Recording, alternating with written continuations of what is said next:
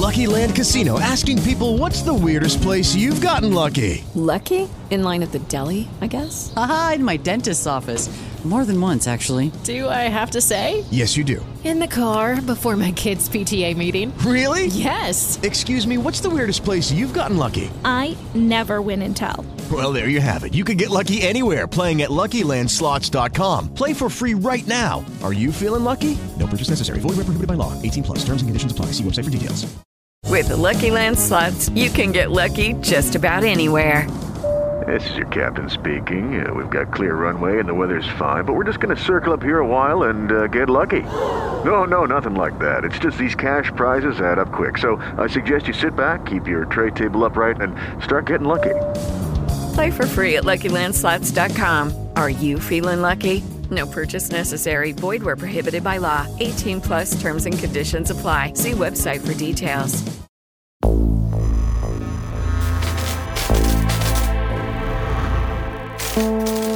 Debajo de la tierra en Sonora se encuentra lo que en el siglo XXI se le ha llamado el nuevo petróleo, o al que otros llaman también oro blanco. Yacimientos inmensos de litio, un metal cuya importancia radica en la forma en la que conduce el calor y la energía y que lo ha vuelto imprescindible para la fabricación de baterías. Baterías que hoy están en equipos electrónicos tan pequeños como un reloj inteligente, un celular o tan grandes como un auto eléctrico. El yacimiento de Bacadehuachi, Sonora, es uno de los más grandes del mundo, y la confirmación de su inmensidad en 2019 hizo que se aceleraran los rumores de la posible nacionalización de su extracción y producción, los cuales fueron confirmados en la iniciativa de reforma eléctrica que presentó el presidente Andrés Manuel López Obrador en el Congreso el 30 de septiembre de este año. En esa misma iniciativa se establece que para la explotación de litio solo va a poder hacerlo la nación, es decir, todo el mineral de litio que hay en el subsuelo de la patria, de nuestro territorio, es de los mexicanos, de la nación. Además del litio, se discutirá la preferencia y el dominio de la Comisión Federal de Electricidad en el mercado eléctrico y la posible desaparición de la Comisión Reguladora de Energía. Ahora, la reforma debe discutirse, modificarse y votarse, lo cual no será nada sencillo. De entrada, el PAN, el PRD y Movimiento Ciudadano se han unido para rechazarla, pero el PRI ha decidido coserse aparte. Ellos dijeron que lo pensarían. En la votación, el papel del Partido Revolucionario Institucional será decisivo para lograr la mayoría necesaria. En palabras de Andrés Manuel López Obrador, deberán escoger entre seguir el camino privatizador del presidente Carlos Salinas o el nacionalista de Lázaro Cárdenas. Ahora que presentamos la iniciativa para fortalecer a la Comisión Federal de Electricidad, pues el PRI tiene una oportunidad para definirse. ¿Va a seguir con el salinismo como política o va a retomar el camino de el presidente Cárdenas, del presidente Adolfo López Mateos, el camino que trazaron estos dos grandes presidentes de México. Entonces sí es un momento definitorio. Vamos a ver qué resuelven. Los líderes de este partido, que son Alejandro Alito Moreno, el dirigente nacional, y Rubén Moreira, el líder de la bancada de los diputados tricolor, han optado por revisar con lupa la reforma eléctrica. Por su parte, Luis Espinosa, coordinador de diputados del PRD, aseguró en una entrevista para Forbes que de votar a favor, el PRI estaría caminando en contra del pacto Va por México al que están suscritos. Hagamos los cálculos. Morena tiene 201 diputados en San Lázaro actualmente. Para sacar adelante la reforma eléctrica necesita por lo menos 331, tomando en cuenta que en este momento hay 499 diputados, no 500. Si sumamos los votos de sus partidos aliados, Partido del Trabajo y Partido Verde Ecologista de México, este bloque tendría 267 votos, así que necesitaría convencer al menos 54 de los 71 integrantes de la bancada del PRI para lograr los 331. Esto suponiendo que acudan todos los diputados y diputadas a votar, porque, como hemos visto en otras ocasiones, las ausencias también cuentan a la hora de hacer quórum. ¿Cuáles son los escenarios posibles para el partido del presidente? ¿Qué está ocurriendo dentro del PRI? ¿Y cómo esto terminará afectando la posible aprobación o rechazo de la reforma eléctrica?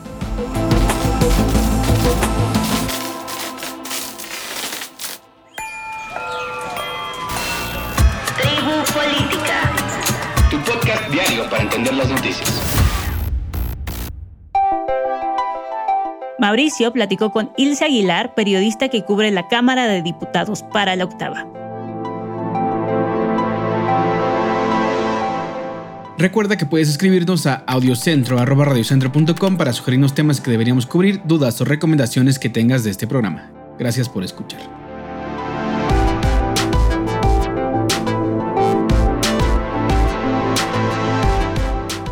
Ilse, gracias por estar con nosotros. Lo primero que queremos preguntarte es cómo han estado hoy los ánimos en la Cámara de Diputados por la reforma eléctrica. Sí, comentarte, Mauricio, que de hecho las siete bancadas, los siete grupos parlamentarios que conforman o integran San Lázaro, no se habían pronunciado de manera formal, ya que fue apenas el jueves pasado que el presidente envió a la Cámara de Diputados esta iniciativa de reforma constitucional y hasta el día de hoy la mesa directiva la ha recibido formalmente. De hecho, ya fue turnada a Comisiones Unidas de Puntos Constitucionales y también a la Comisión de Energía, ambas comisiones presididas, de hecho, por el grupo parlamentario de Morena. Y desde redes sociales se habían empezado a pronunciar los panistas, los legisladores de Movimiento Ciudadano, PRD, en contra de esta ley, al también ya denominarla como ley apagón, al señalar que conforme a lo que dispone o lo que propone esta ley, pues se retira a los privados o se les limita para participar en la producción, generación y venta o suministro de energía. Sin embargo, algo que ha sido notorio es que de la composición de esta alianza va por México que integra PAN, PRD y PRI, el PRI ha estado hasta el día de hoy al menos silencioso en torno a cuál será su postura, si a favor o en contra. Lo que ha dicho hasta el día de hoy el coordinador de la bancada del PRI es que priorizarán el diálogo ante todo, que abrirán parlamento para que tanto sectores privados, es decir, los empresarios, también asociaciones y el propio gobierno a través de las dependencias federales pugnen sus posturas a favor y en contra para ver cuál va a ser el voto, argumentando a los priistas que será en beneficio de los mexicanos. Sin embargo, pues hasta el momento su postura no es ni negativa ni positiva, a pesar de que son parte de la Alianza Va por México, que en general conforman la oposición en el Pleno de San Lázaro. ¿Qué crees que debería pasar dentro del PRI para que esta postura ya esté definida? Digamos, ¿crees que debe haber una instrucción de Alejandro Moreno o más bien será una postura personal de cada legislador? Pues lo que parece ser es que se regirán por lo que emita el presidente del partido. Recordemos que Alejandro Moreno también ocupa una curul, una posición como legislador en la Cámara de Diputadas y de Diputados. Y de hecho, el día de hoy hicieron una pequeña conferencia de prensa en donde mencionaron que a pesar de que en el caso de la Cámara Alta, en el Senado, recientemente la legisladora Claudia Ruiz Massieu, se pronunció en contra tajantemente de esta iniciativa hace unas horas. Y al respecto de ello, pues lo que dijeron Alejandro Moreno y Rubén Moreira es que en el PRI hay posicionamientos libres, democráticos. Sin embargo, sí reiteraron que el hecho de que esté el presidente nacional del PRI dentro de sus filas en el Pleno de San Lázaro significa que habrá unidad en cómo se votará. ¿En qué otros momentos te parece que el PRI ha acompañado las votaciones de Morena en la Cámara de Diputados? Leí hace un momento que, por ejemplo, en lo del Padrón Nacional de Registro de Telefonía Móvil, el PRI acompañó esa votación. ¿Hay otros momentos en los que el PRI se haya sumado a este bloque de Morena? Sí, de la última votación que mencionas que fue en la legislatura pasada, sí, no se había conformado, digamos, como tal una división o un posicionamiento, mejor dicho, del PRI a favor o en contra de quienes en su momento dominaban San Lázaro con mayoría absoluta, que son Morena. Sin embargo, desde que empezó esta sexagésima quinta legislatura, el PRI, a pesar de señalarse y asumirse como oposición, han acompañado en Morena desde las votaciones internas de la Junta de Coordinación Política para el reparto de comisiones, siendo de que al PRI se le asigna esta vez la comisión para vigilar a la Auditoría Superior de la Federación, una comisión que, a pesar de que el PAN es la segunda fuerza política en San Lázaro, pues se le otorgó al PRI en lugar de Acción Nacional, que bien pudieron haber luchado por ello. Y es que argumentaban algunos legisladores de la oposición que esto fue, digamos, un arreglo que se logró luego de que el PRI votara a favor también de las reformas del eh, juicio político y declaración de procedencia, que es otra de las pues leyes o reformas que han llegado en esta nueva legislatura y que el PRI, a pesar de que en un inicio se había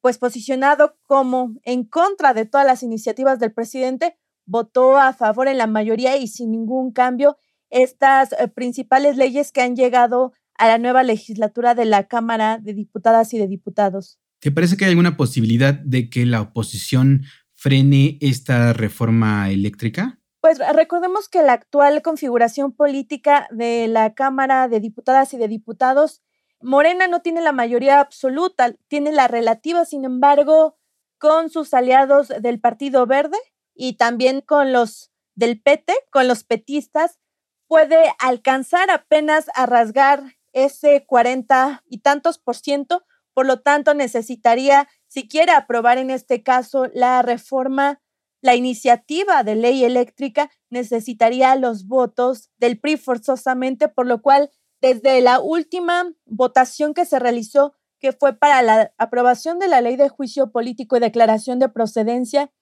y también para la ley de revocación de mandato, que por cierto es otra de las iniciativas que votó tajantemente a favor el PRI, pues se vio esta alianza que han denominado Primor en esta actual composición de la Cámara Baja por lo tanto, sí hay muchas posibilidades de que el PRI, por pactos internos, por diálogos y por este hecho de que se han cedido algunas de las comisiones importantes a la bancada tricolor, les puedan pagar a Morena, digamos, con una votación a favor para esta ley tan importante en materia energética que ya ha enviado el presidente de la República. ¿Y te parece también que el voto del Partido del Trabajo y del Partido Verde Ecologista de México ya digamos, ya son un voto seguro para el bloque de Morena o todavía hay alguna duda? El Partido del Trabajo ya ha asumido formalmente, de hecho, en casi todas las iniciativas, al menos de esta legislatura, se ha pronunciado totalmente a favor del presidente, ha sido solamente enfático en modificar algunas cuestiones, hablo en general, propuestas a favor,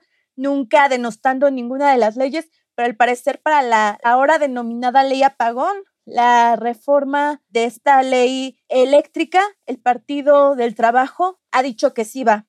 Mientras que el Partido Verde, fíjate que al menos hasta este momento que se presentó en estos días formalmente la iniciativa, ha sido un tanto discreto, ha dicho también que va a manifestarse por un diálogo, por analizar esta iniciativa a fondo y a pesar de que es un partido que abandera la sustentabilidad, el medio ambiente, aún no ha dado una declaración tajante de si va o no con el presidente. Lo que se menciona de manera interna es que están esperando a cómo se dan estas, digamos, si bien son aliados, mejor dicho, qué más se les podrá ceder en futuras votaciones o leyes, pero lo más probable es que sí vote Partido Verde a favor de esta ley. Y por último, quisiera preguntarte qué es lo que viene en la agenda legislativa. Ya, digamos, ya envió el presidente la iniciativa, va a comisiones, cuándo va al pleno, qué es a lo que tenemos que estar atentos en los próximos días. Pues como te comentaba, hoy se turnó a Comisiones Unidas de Puntos Constitucionales y Comisión